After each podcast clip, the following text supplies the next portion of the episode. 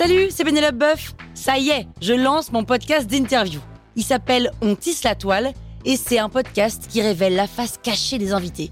Et d'ailleurs, mes invités, ce sont des CEO et des célébrités comme Gad Elmaleh, Jean-Michel Apathy, My Better Self, Rose Eberstein, Mireille Dumas. Et évidemment, je pose des questions qu'on n'ose pas toujours poser et je leur fais faire des tests, des challenges, je leur fais jouer l'harmonica, grignoter des trucs, bref. Rendez-vous sur On tisse la toile pour découvrir une interview tous les lundis. Ciao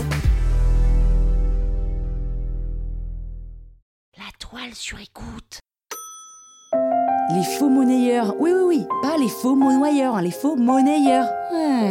Vous écoutez Krusty Book, le podcast qui résume les livres en vous spoilant le hook.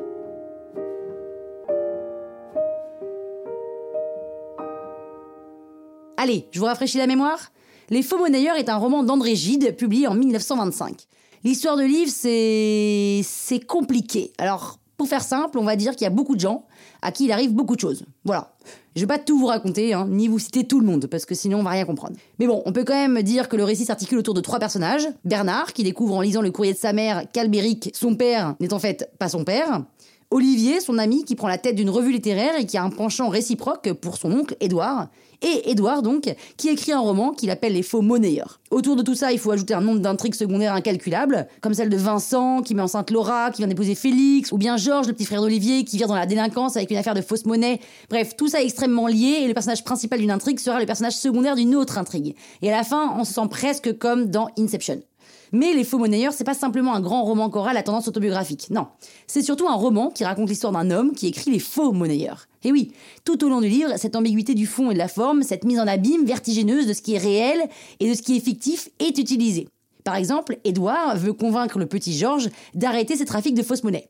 Mais comme il sait pas comment s'y prendre, parce que c'est un ado, il lui fait lire un passage du livre qu'il est en train d'écrire, Les Faux Monnayeurs donc, dans lequel le héros ne sait pas comment parler à un ado pour qu'il arrête ses délits.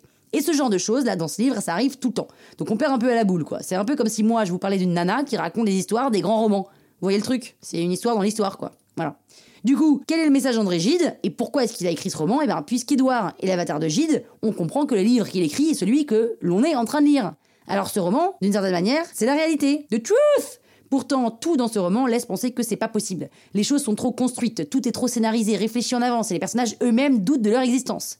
Édouard dit même à un moment dans le bouquin Presque tous les gens que j'ai connus sonnent faux.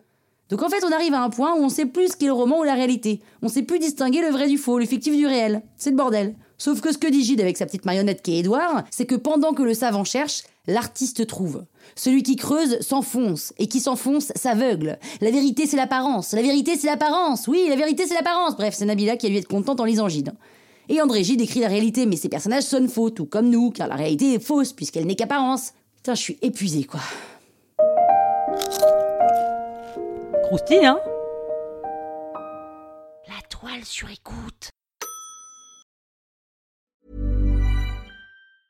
Mom deserves the best, and there's no better place to shop for Mother's Day than Whole Foods Market. They're your destination for unbeatable savings, from premium gifts to show-stopping flowers and irresistible desserts. Start by saving 33% with Prime on all body care and candles. Then get a 15-stem bunch of tulips for just $9.99 each with Prime. Round out Mom's menu with festive rosé, irresistible berry chantilly cake, and more special treats. Come celebrate Mother's Day at Whole Foods Market.